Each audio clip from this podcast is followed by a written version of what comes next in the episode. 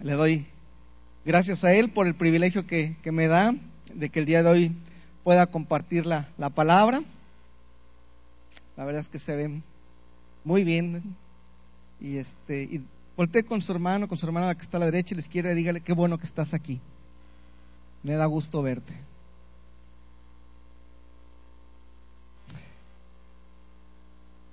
déjenme empezar platicándoles una, historia de, de, mi niñez.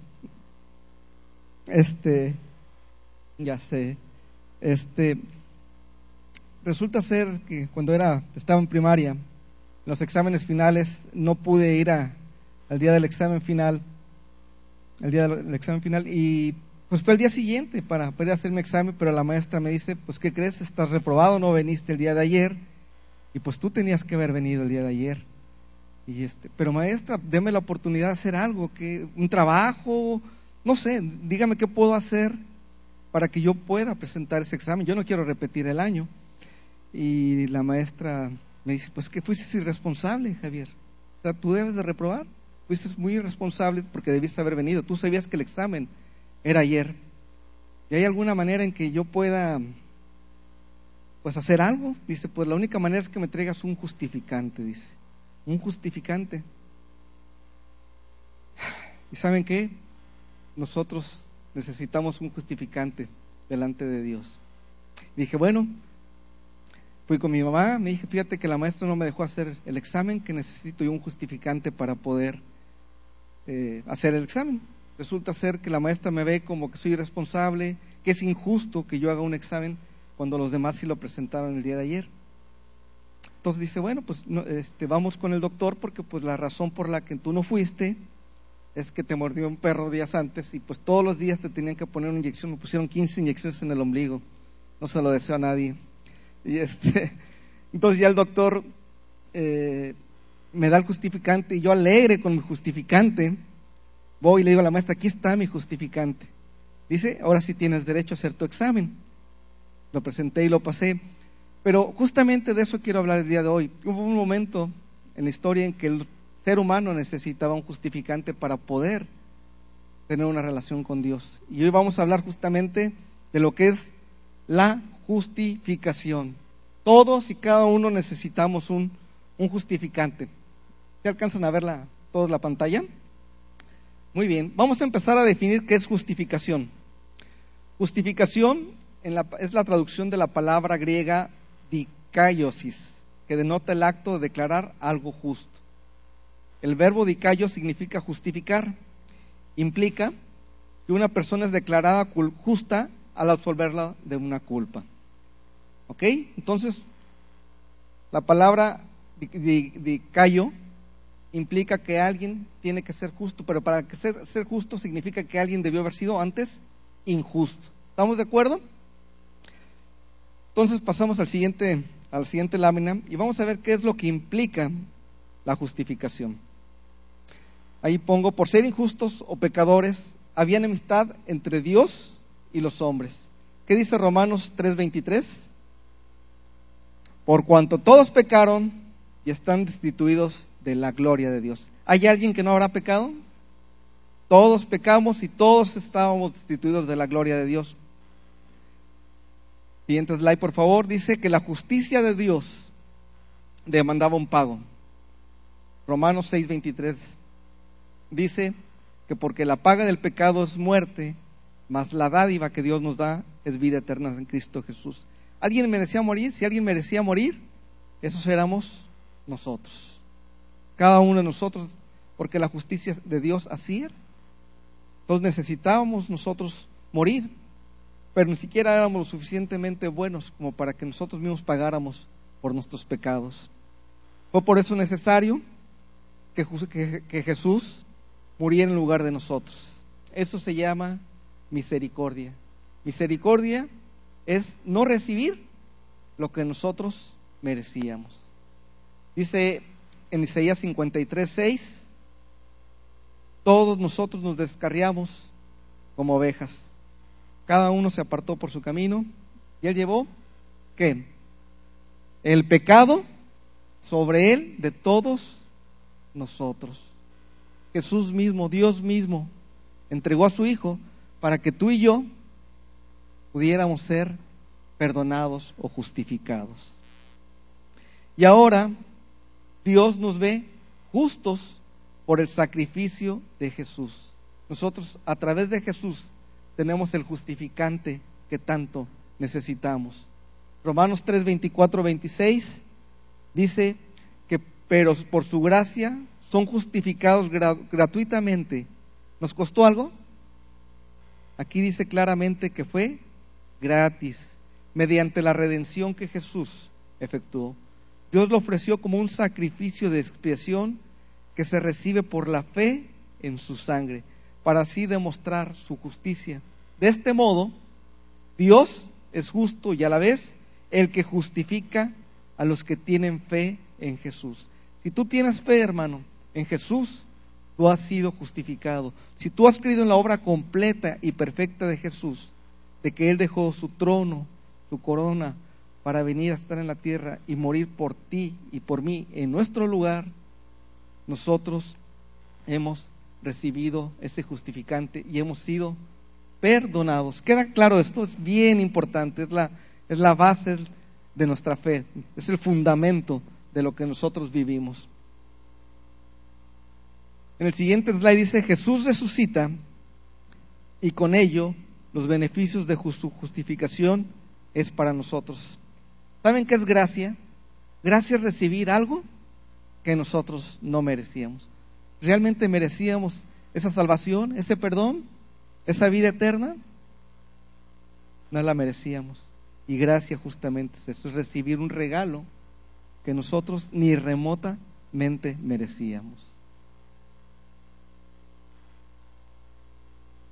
Dice, en resumen, la justificación se trata de la obra completa y perfecta de Jesús por su gracia y no por nuestras obras. No hay nada que tú puedas hacer para poder ser salvos. Solamente Jesús, su muerte en la cruz, su resurrección, es lo que te puede dar ese justificante para que tú seas ahora hijo de Dios.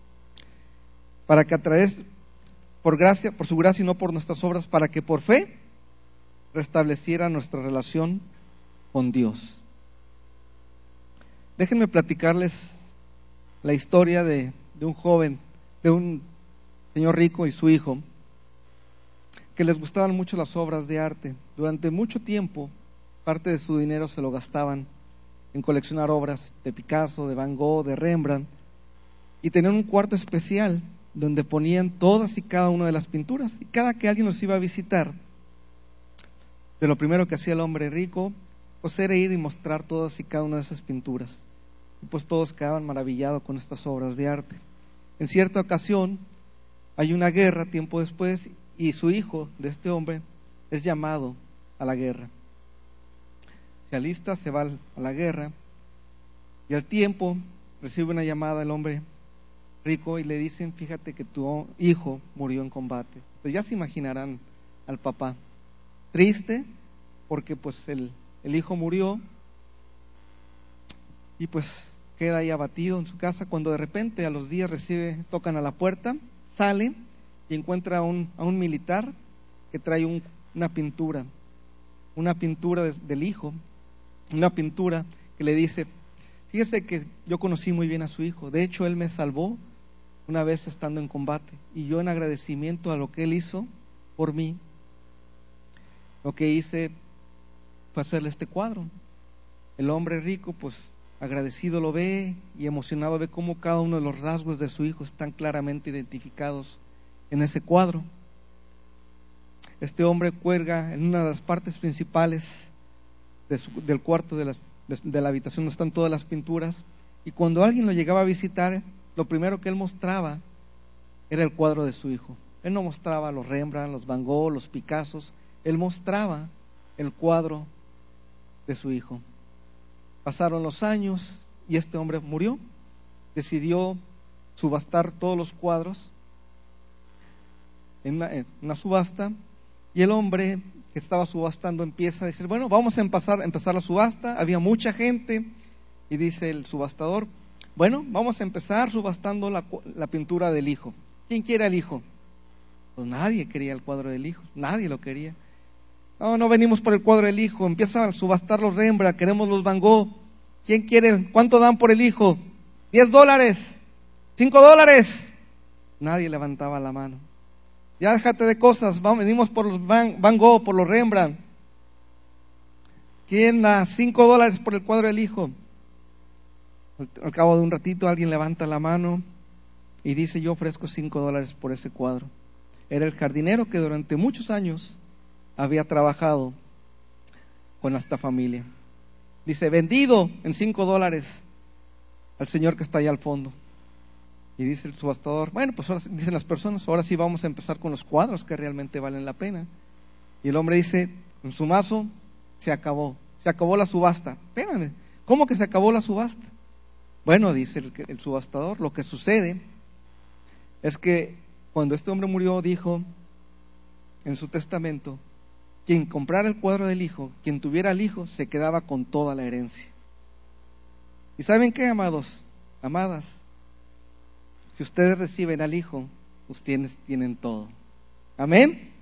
Esa es la esperanza, el beneficio de saber que Jesús está con ustedes. Y juntamente con eso, todos los beneficios de esta justificación son para todos y cada uno de ustedes, amados. ¿Y cuáles son esos beneficios?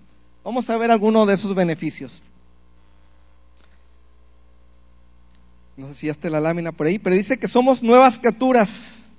Amén. ¿Qué quiere decir eso? Dice en 2 de Corintios 5, 17, de modo que si alguno está en Cristo, nueva criatura es, las cosas viejas pasaron, he aquí, todas son hechas nuevas. ¿Alguna vez, cuando eran pequeños, que iba a empezar la, la escuela, les daban sus cuadernos nuevos, no se emocionaban ver una, libreta nueva, decías, wow, ¿no? A mí me emocionaba ver una, libreta completamente nueva donde tenía la posibilidad de escribir algo importante, los conocimientos, lo que Dios o lo que la maestra me estaba enseñando. Y eso es lo que Dios hace, nos está dando una nueva libreta en tu vida para poner todas las bendiciones y todo lo que Dios va a ir enseñando. ¿Sí? Y esto es bien precioso, porque todo, todo, tenemos la oportunidad, el viernes escuchaba a, la, a, nuestra hermana Alma, que decía, tenemos la oportunidad de hacer una nueva historia. Podemos dejar todos los patrones de conducta que antes eran terribles. Y Dios te dice, ahora tienes la oportunidad de hacer una nueva conducta, una nueva historia para ti, para tu esposa, para tu esposo, para tus hijos, para tus nietos. Eso es lo que Dios está haciendo cuando te dice que eres una nueva criatura, que las cosas viejas pasaron. Olvídate, es que yo era muy malo y no merecía esto. Olvídate eso, Dios te dijo, yo ya pagué por eso. Yo ya te di el justificante delante de Dios y ahora eres hijo de Dios. Y por lo tanto eres beneficiario de todo esto que Él te da. Amén. Entonces no desaprovechemos, somos nueva criatura gracias a la obra de Jesús. Amén. Muy bien. Somos amados. Somos amados. ¿Qué dice Romanos 5, 8, 9? Dice, pero Dios muestra su amor para con nosotros en esto, en que cuando todavía éramos pecadores, Cristo murió por nosotros. Y ahora que hemos sido justificados por su sangre, con cuánta más razón por medio de él seremos salvos, salvados del castigo de Dios. Eso es ahora el amor de Dios. No se trata de tu amor, que es finito, que es limitado, que es convencido, se trata del amor de Dios, que dejó todo para venir a rescatarte a ti, para venirme a rescatar a mí. ¿Cómo, ¿Cómo, se traduce esto? Una vez escuché a una, una persona que me daba un, una ilustración de lo que es, de lo que es este, este amor, cómo se traduce en la parte práctica. Y él decía que en cierta ocasión su hijo deseaba un regalo, pero lo anhelaba un, adolescente, un joven, y decía, hijo, es que ¿cómo deseo yo ese regalo? El papá y la mamá platicaron y le decían, bueno, pues está cerca su cumpleaños, vamos juntando dinero para comprarle su regalo. A lo mejor era un Xbox, un PlayStation, no sé. Pero eh, juntaron su dinero, pero a lo largo de este mes, mes y medio que faltaba para su cumpleaños, el joven bajó sus calificaciones, no tuvo una buena conducta, ninguna buena actitud con la mamá. Y se, conforme se fue acercando la fecha, compraron el regalo y se encontraron ante la disyuntiva de regalárselo o no regalárselo. Y humanamente hubieran dicho, pues no se lo merece, no se lo merece, se portó mal, sus calificaciones son malas. ¿Cómo le vamos a hacer un regalo cuando no se lo merece? Le pregunté, ¿y qué hicieron ustedes? Dije, dijeron ellos, esta fue una gran enseñanza y fue la oportunidad preciosa para mostrar el amor de Dios de una manera muy práctica. Hablamos con él y le explicamos, mira, te vamos a hacer el regalo. Y el joven decía, pero papá, mamá, no, no, no me lo merezco. Me porté mal, mis calificaciones no fueron las mejores. ¿Por qué me vas a hacer este regalo? Dice, yo le comentaba, bueno, de alguna manera tiene razón. Y el papá me dice, bueno, ¿te imaginas a Jesús diciéndole al Padre Celestial, oye, ellos no son suficientemente buenos, ¿por qué no nos esperamos a que sean suficientemente buenos para que yo venga a, entregar mi vida o para darles vida eterna? ¿Se imaginan si, si Jesús hubiera pensado así? No hubiéramos conocido este amor profundo de Dios. Entonces ellos decidieron regalarlo y le dijeron, mi hijo, esto se llama gracia. Tú has reconocido que no merecías este regalo, sin embargo, te lo vamos a dar, porque con esto queremos demostrarte que el amor de Dios va mucho más allá, inclusive de tus decisiones. Y queremos ayudarte a que mejores tus calificaciones, a que mejores tu relación. Y eso impactó la vida de este joven de una manera impresionante. ¿Qué quiere decir esto? Que nosotros tenemos que amar como Dios nos amó, no como, no como nos tratan los demás. Amadas, amados, Puede ser que alguna vez tengamos un mal momento con nuestra esposa, pero eso no significa que yo no la voy a amar. Al contrario, voy a dar. Si recibí, algo que no, según yo no merecía, de todos modos yo la voy a amar. La voy a llevar a cenar, la voy a llevar a pasear, le voy a ayudar con todos los quehaceres de la casa. ¿Sí? Porque no, no depende de nuestro amor, de lo que ella nos dé, depende del amor que Dios ya nos dio. Se trata de Él y no de nosotros. ¿Entendemos esto? Es bien importante porque si, encontramos, si entendemos esta base, nuestra forma de comportarnos con nuestros semejantes va a ser otra. Esposos, lleven a cenar a sus esposas. No importa que no sea un día especial, hoy tengo ganas de estar contigo. Hoy tengo ganas de ayudarte con los quehaceres.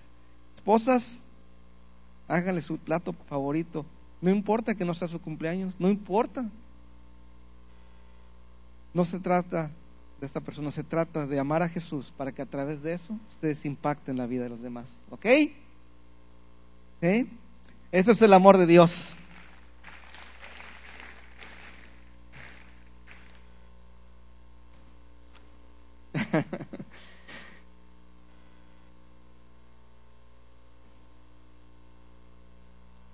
Estoy viendo mis apuntes para que no se me pase nada, perdón. El siguiente es, tenemos paz. ¿Qué dice Romanos 5.1? Justificados, aquí me justificados pues por la fe, tenemos paz para con Dios por medio de Jesús, nuestro Señor Jesucristo. Entonces tenemos paz. ¿Qué significa que tendremos paz?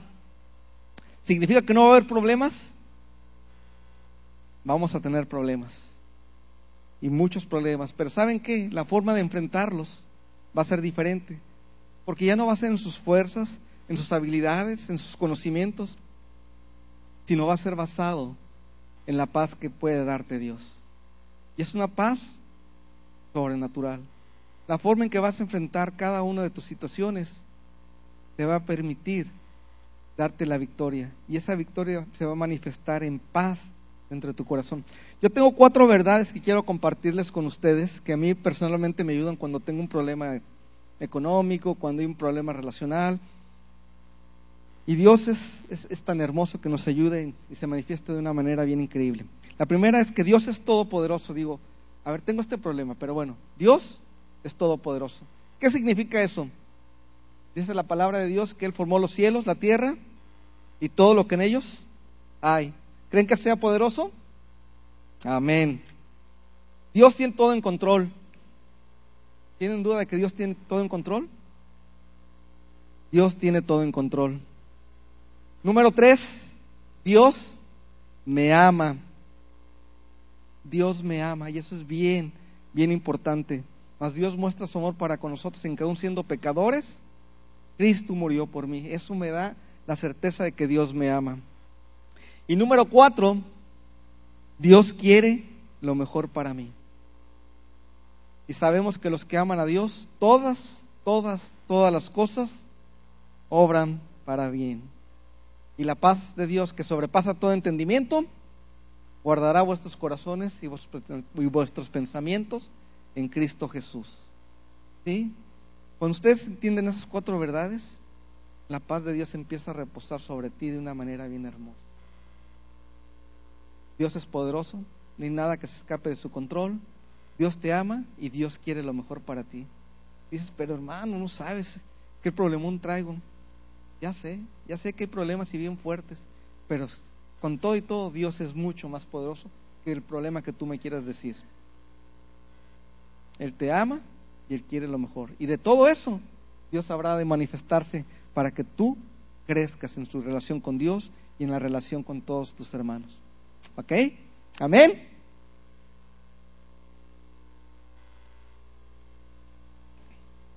¿Es fácil? No, no, no, no es fácil. No es fácil, pero Dios está contigo, hermano, contigo, hermana. Y Dios es quien te da la victoria y ya te la dio a través de su preciosa sangre. Otro punto importante, otro de los beneficios que tenemos, es que somos reconciliados con Dios. ¿Qué dice Romanos 5.10? Dice, porque si siendo enemigos fuimos reconciliados con Dios por la muerte de su Hijo, mucho más, ya reconciliados, seremos salvos por su vida.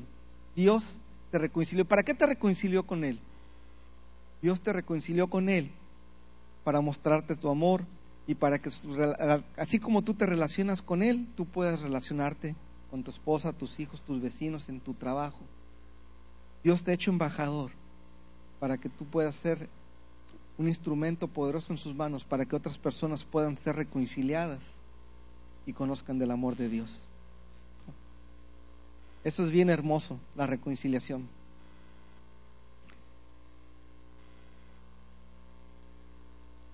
Otro punto importante es que tenemos la vida eterna. Dice Tito 3, 4 al 7. Pero cuando se manifestó la bondad de Dios nuestro Salvador y su amor hacia la humanidad, Él nos salvó no por obras de justicia que nosotros hubiéramos hecho, sino conforme a su misericordia, por medio del lavamiento de la regeneración y la renovación por el Espíritu Santo, que Él derramó sobre nosotros abundantemente por medio de Jesucristo nuestro Salvador, para que justificados por su gracia, fuésemos hechos herederos según la esperanza de la vida eterna. ¿Cuál es nuestro destino, amados, amadas? ¿Cuál es nuestro destino? La vida eterna. La vida eterna que comienza desde ya, desde este momento para nosotros. Tengan la certeza de que cualquier problema, cualquier aflicción, cualquier situación que estén viviendo va a ser nada comparada con la esperanza de una vida eterna en las moradas celestiales, donde la palabra de Dios enseña que no habrá llanto, enfermedad, dolor, nada. Pueden imaginarse esta, este momento en que podamos estar delante de la presencia de Dios por toda una eternidad, alabándole y diciéndole gracias y platicando con Jesús y enseñándonos. Eso debe ser algo precioso y hermoso. Eso debe motivarnos de una manera impresionante a seguir nuestro camino. En la mañana platicaba con mis hermanos en la escuela dominical de que la vida, la vida es una carrera. Y es una carrera no de velocidad, es una carrera de resistencia, en la que va a, haber, va a haber obstáculos, en la que va a haber problemas, en la que hay batallas, pero ciertamente en medio de todo eso, Dios está formando un carácter, que es lo único que nos vamos a llevar a la vida eterna. Ese carácter, el carácter de Cristo en nosotros. Amén. Y esa carrera la tenemos ganada en Cristo Jesús. No se desmotiven, amados el sueño de saber que tienen algo importante, un propósito en su vida, debe alentarnos para decir, híjole, a veces me dan ganas de mandar a mi esposo a no sé dónde, pero no lo hagan amadas. El Señor tiene un propósito también para él. Amén.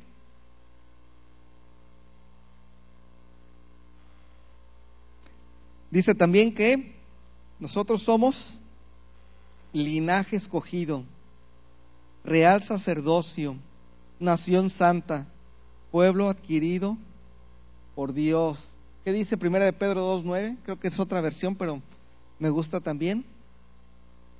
Dice, y, si no me caigo, pero ustedes, hablando de ustedes, de mí, de nosotros, somos una familia escogida, un sacerdocio al servicio del rey. ¿A quién servimos? ¿Por quién vivimos? Y para Él.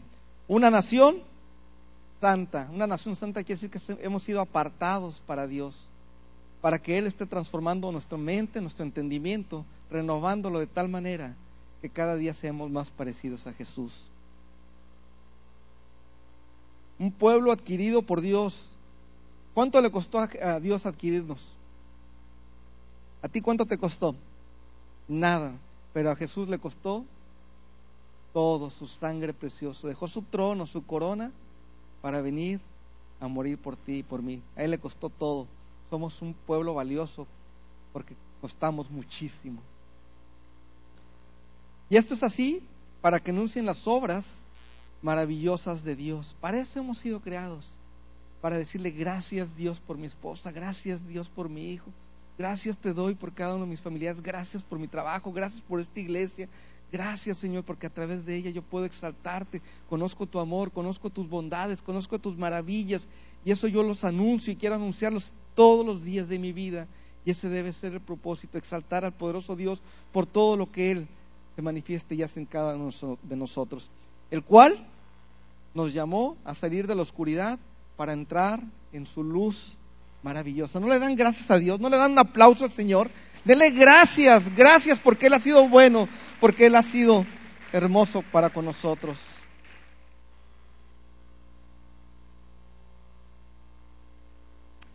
Eh, quisiera platicarles también, ya estoy cerrando, espero que les haya, les haya gustado lo que Dios está hablando en sus corazones y yo sé que sí, que les parezca cortito, pero en cierta ocasión había un grupo de vendedores que habían ido a una ciudad y regresaban a su ciudad de origen y se les había hecho tarde. Las conferencias se habían terminado más tiempo de lo que se esperaba. Y al ir corriendo para tratar de alcanzar el avión, no se fijaron y había una, una niña que vendía manzanas y se llevaron todo el puesto. Entonces todos corrieron, solamente uno alcanzó a ver, volteó para ver qué es lo que había pasado y al voltear atrás vio que había una niña cieguita que estaba tratando como podía de juntar otra vez sus manzanas llorando, desesperada. La gente pasaba y nadie hacía nada. Este hombre, este vendedor, se regresa, le grita a sus amigos, díganle a mi esposa que voy a tratar de llegar en el próximo vuelo y se regresa a tratar de ayudarle a esta niña y le empieza a armar su, su puesto otra vez le dice, no te preocupes, aquí tienes este dinero por todos los daños que nosotros te causamos. Y le vuelve a organizar todo. La niña cieguita nada más sonreía con las lágrimas en los ojos dándole gracias. Este hombre está por irse cuando la niña le grita, Señor, Señor, ¿es usted Jesús? Este hombre se queda maravillado, impresionado, porque ¿cómo podemos manifestar el amor de Jesús con nuestras obras. Y ese debe ser nuestro cometido, que todos los días de nuestra vida reflejemos el amor de Jesús y que la gente nos confunda. ¿Es usted Jesús? ¿Es usted Jesús por lo que está haciendo? Finalmente, eso es lo que Dios desea de nosotros. Y dice aquí, ¿para qué fuimos justificados? ¿Para qué sirvió todo el justificante? ¿Para qué sirvió lo que Jesús hizo? Para varias cosas, pero dos principales. Número uno, para ser más como Jesús. En la medida que el Espíritu del Señor opera en nosotros, nos pareceremos más a Él y reflejaremos más su gloria, dice en 2 de Corintios 3:18. Eso es. servir a Dios, eso es amar a Dios, parecernos más a Él, que la gente diga, wow, Él habla, actúa como Jesús. Él debe ser un discípulo de Jesús. Y el otro punto importante es para la gloria de Dios. Dice Romanos 15 del 5 al 6, que el Dios que infunde aliento y perseverancia les conceda vivir juntos en armonía conforme al ejemplo de Cristo Jesús, para que con un solo corazón y una sola voz glorifiquen al Dios y Padre de nuestro Señor Jesucristo. Para eso hemos sido creados, amados, amadas, para que nosotros glorifiquemos a Dios. Todo el plan de Dios consiste en esto, en que éramos pecadores, Jesús muere por nosotros, para que siendo nosotros perdonados por la fe en la sangre de que Jesús derramó, nosotros tuviéramos los beneficios de su resurrección. Ese es el plan de Dios, para que creyendo nosotros eso, nuestra forma de pensar, de actuar, cambie de una manera importante. Ahora, me podrán decir, hermano, esto, suena bastante bien, pero, pero la verdad es que en la práctica es bien complicado. Y sí, sí lo es, pero afortunadamente Dios piensa en todo. Y Dios decidió enviar a su Espíritu Santo para decirte, no se trata de ti, no se trata de tus buenas obras, no se trata de tu esfuerzo, no se trata de tu amor, se trata de lo que Jesús hizo. Y como yo sé que tú estás limitado, les dijo a los apóstoles, ¿se acuerdan? En Hechos 1.9, pero recibiréis poder cuando haya venido sobre vosotros el Espíritu Santo y me seréis testigo donde quiera que sean. Eso quiere decir que en el momento en que nosotros decimos al Espíritu Santo, ven, yo creo en la obra de Jesús, ven, porque yo la verdad es que estoy limitado, yo necesito que tú vengas, Espíritu Santo, porque necesito ser transformado, cambiado. Yo necesito tu ayuda todos los días. Y es algo que nuestras oraciones debieran ser lo primero que debíamos hacer en la mañana al levantarnos. Espíritu Santo, ven, te entrego este día, te entrego a mi, mi esposa, mis hijos, háblame, lléname de tu presencia, porque sin ti hoy no me quiero parar. Y esta esperanza de saber que el Espíritu Santo va contigo, te guía, te dirige, te enseña, te ministra, es lo que va a hacer que tu mente se vaya renovando y que la justificación que Jesús nos da le dé sentido en la vida práctica a lo que nosotros hacemos y decimos y pensamos. Amén. Gracias a Dios. La verdad es que la justificación es lo más hermoso que nosotros pudimos haber hecho. Si yo de niño con el justificante por poder hacer un examen me sentía feliz, ¿cuánto más no nos podemos sentir ahora de saber que tenemos un justificante, que podemos llegar delante del Padre y decir, Señor, aquí está, Padre, mi justificante, es la sangre preciosa de Jesús. Y esa es la forma en que Dios te ve ahora, te ve a través del cristal de la sangre de Jesús. Y por eso te dice a ti, tú eres aceptado, tú eres amado, tú eres perdonado, tienes vida eterna y tienes todos los beneficios. Que el Señor les bendiga. Vamos a orar. Pónganse pie. Señor, te damos gracias, Señor, porque has justificado, Señor. Gracias, Señor, te damos porque tú eres, Señor, nuestra paz, nuestra esperanza, y a través de, tus, de tu obra completa nosotros podemos recibir estos beneficios.